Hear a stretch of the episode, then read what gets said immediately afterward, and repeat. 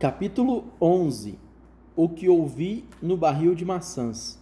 Gravado especialmente com Felipe Nogueira. Vou gravar pra, pra dar pra Júlia. Oi, galera. Não, oi Júlia, vou dar só pra Júlia. Oi, Júlia. Mas vai que a gente fica famoso um dia. Né? Então esse, se eu ficar famoso um dia junto com o Felipe, esse, esse áudio foi o primeiro áudio que a gente gravou juntos.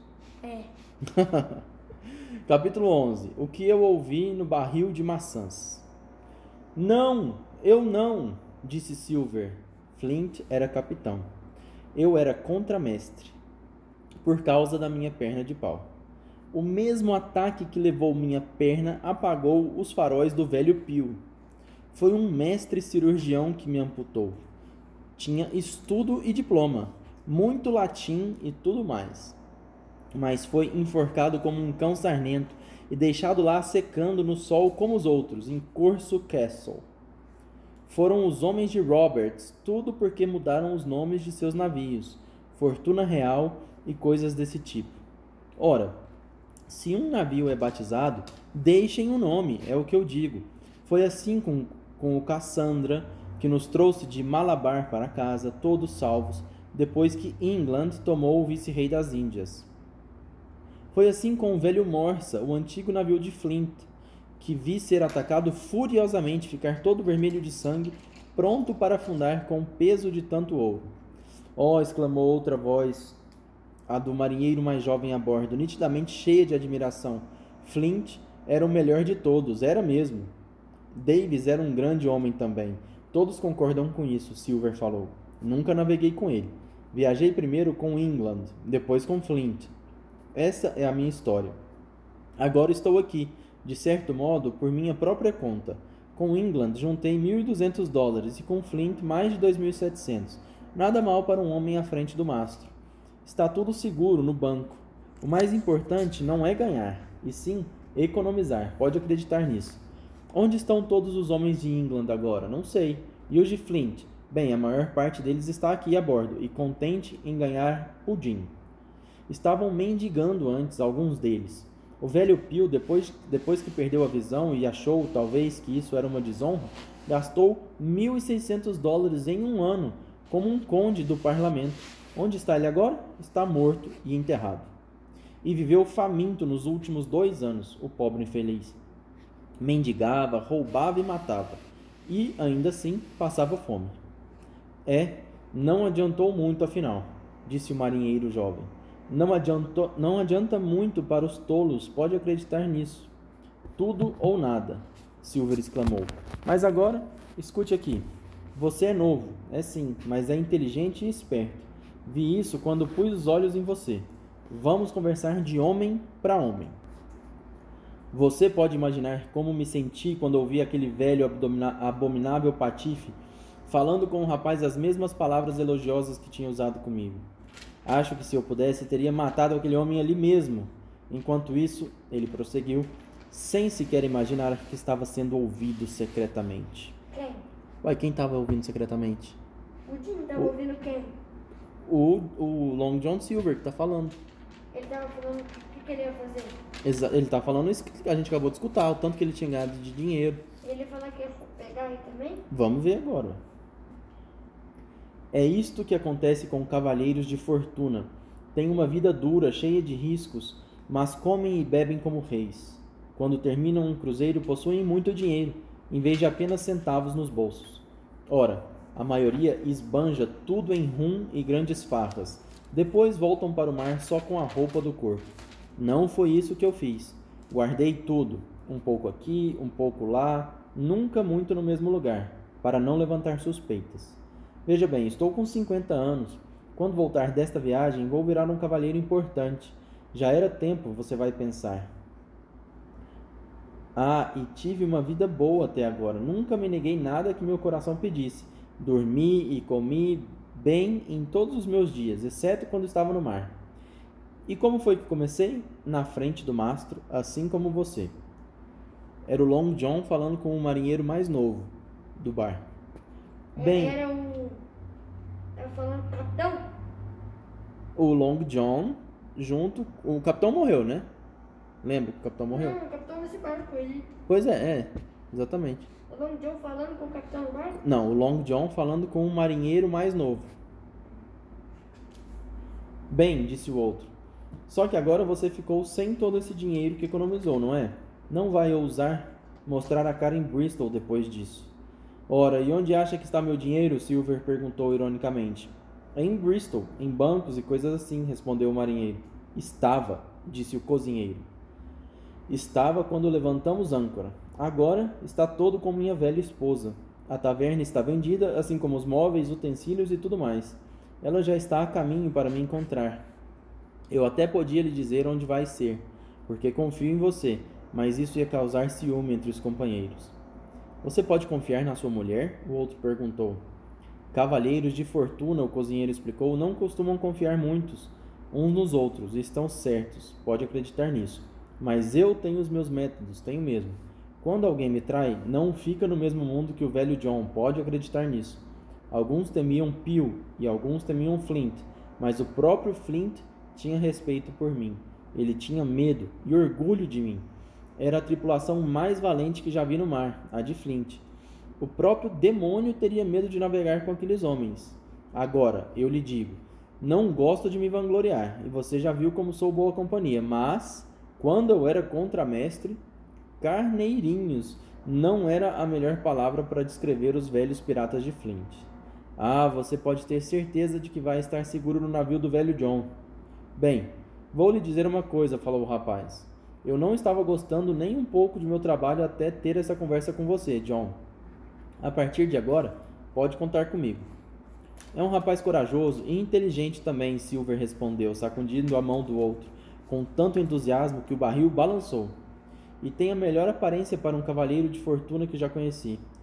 Naquela altura, eu já tinha começado a entender o significado das expressões que eles usavam.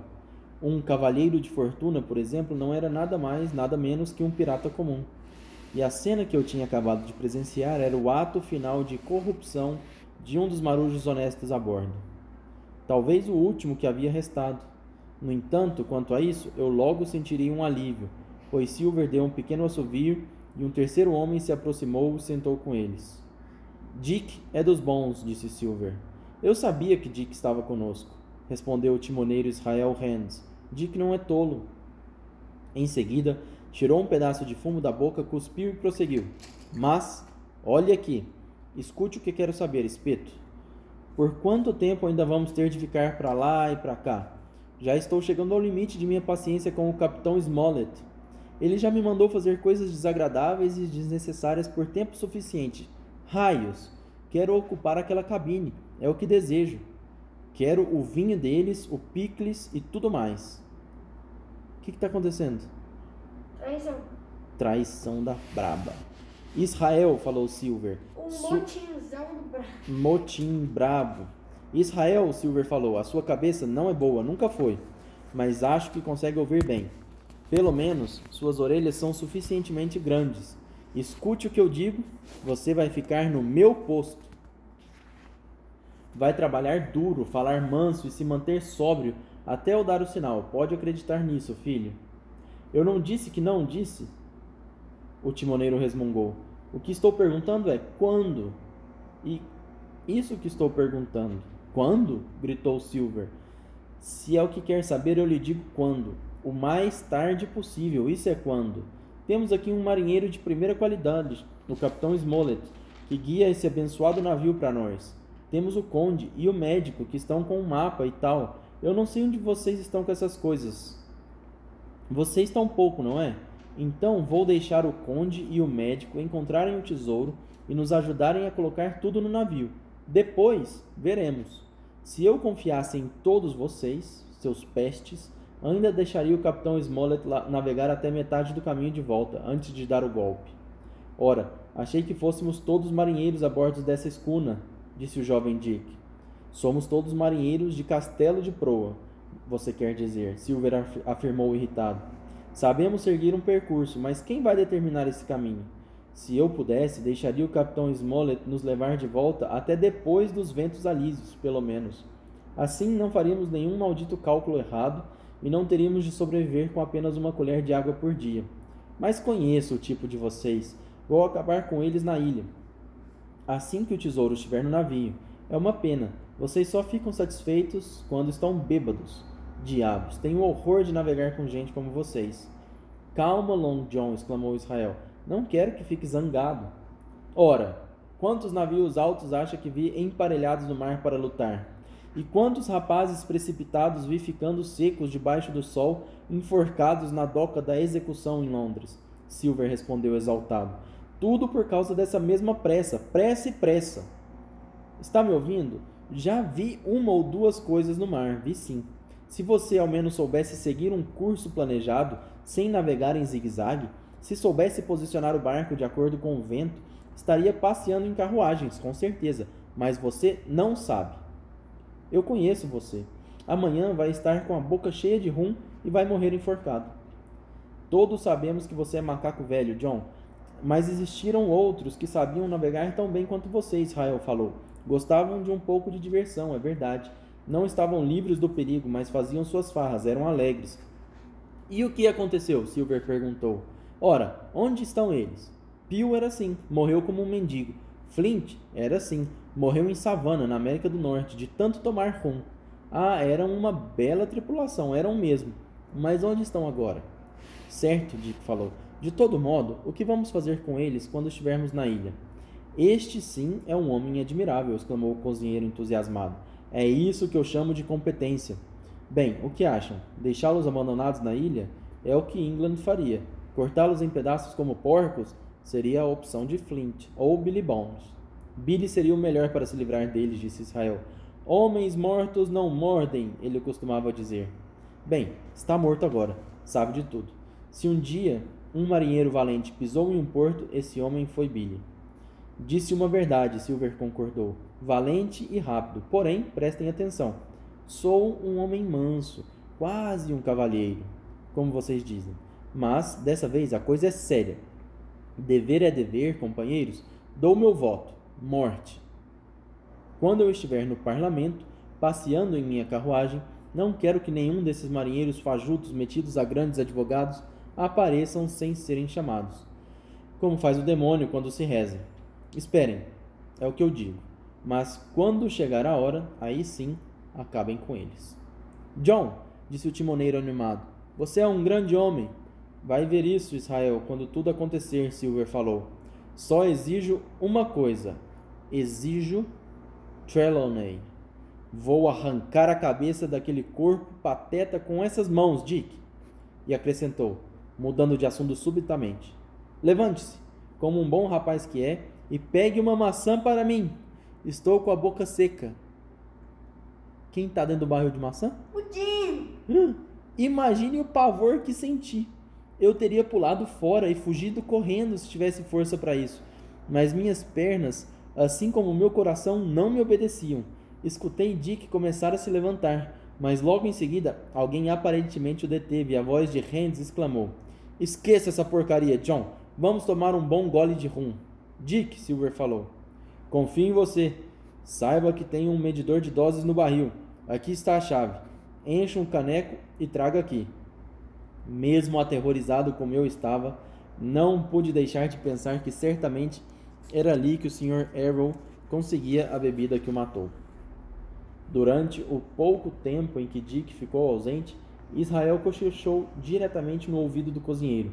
Pude entender somente uma palavra ou outra, mas ainda assim consegui informações importantes, pois além dos fragmentos que se referiam aos planos deles, escutei a seguinte frase inteira: Nenhum outro homem da tripulação vai se unir a nós. Portanto, concluí que ainda havia marinheiros leais a bordo. Quando Dick voltou, um homem após o outro do trio pegou o caneco e bebeu. Um disse: A sorte! Outro falou: Este é o velho Flint. E Silver exclamou como se fosse uma canção: Este é a nós mesmos. Vamos conseguir, enfim, ouro, prata, dinheiro, quilos e quilos de pudim. Exatamente naquele minuto, uma espécie de claridade pousou no interior do barril e, olhando para cima, vi que a lua brilhava como prata no céu e iluminava o topo do mastro maior. Quase ao mesmo tempo, a sentinela gritou: Terra! E acabou.